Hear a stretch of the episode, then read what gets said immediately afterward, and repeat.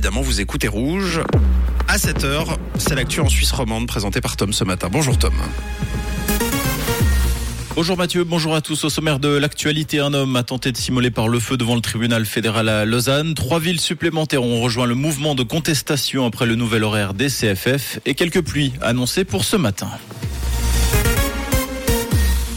Le choc hier devant le tribunal fédéral à Lausanne où un homme a tenté de s'immoler par le feu. Les faits se sont produits peu avant 17 heures. Il s'agit d'un quinquagénaire domicilié à Lausanne. Des employés du tribunal fédéral sont intervenus pour l'éteindre au moyen d'extincteurs. L'individu a été transporté au CHUV. Son pronostic vital est engagé. Concernant ses motivations, des courriers montrant qu'il était déterminé à commettre l'irréparable ont été retrouvés dans son sac à dos. Les autorités excluent pour l'heure des raisons politiques. Clap de fin pour Yves Rocher. En Suisse, les 15 enseignes du pays devraient fermer tour à tour ces prochains mois. Une cinquantaine d'emplois est menacée, notamment en Suisse romande où se trouvent 9 des 5 boutiques. Selon les informations de la RTS, la marque évoque des difficultés importantes qui trouvent notamment leur origine dans l'impact de la crise sanitaire et l'évolution des modes de consommation. La boutique en ligne restera néanmoins accessible pour les clients suisses. Le nouvel horaire des CFF fait de nouveau mécontent après Neuchâtel, La Chaux-de-Fonds, Genève et Yverdon.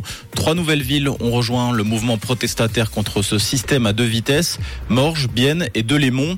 Pour rappel, dans son projet de refonte de l'horaire 2025 pour la Suisse occidentale, les CFF prévoient de supprimer pour dix années la liaison directe entre l'arc jurassien et Genève. Les quatre villes dénoncent une péjoration majeure de la mobilité entre ces régions. Un partisan du groupe État islamique comparaît ce matin devant le tribunal pénal fédéral. Ce Turc de 26 ans né à Chafouz est accusé par le ministère public de la Confédération d'avoir poussé une jeune femme à partir pour la Syrie, d'avoir diffusé des images et des messages violents, ainsi que d'avoir récolté des fonds en faveur de l'EI. Le procès est prévu sur une journée et le verdict sera rendu ultérieurement. Au Texas, des centaines de gardes nationaux ont été déployés à la frontière mexicaine. Ce déploiement a été ordonné pour faire face à un afflux attendu de migrants.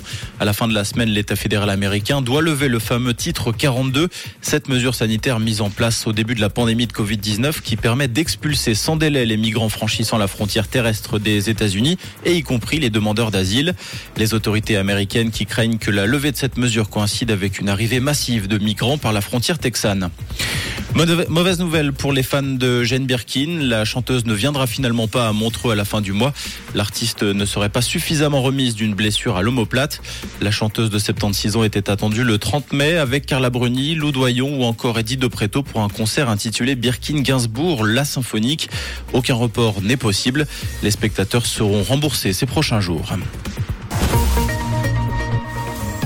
Et côté ciel ce mardi, des éclaircies plus ou moins belles en matinée, quelques bancs nuageux, c'est ce que nous annonce Météo Suisse, avec 9 degrés à la vallée de Joux et 11 degrés du côté de Puy et d'Épaisse. Et pour la mi-journée, on attend l'arrivée de la pluie avec également des nuages un petit peu plus tenaces, un très bon début de semaine et bonne route avec Rouge.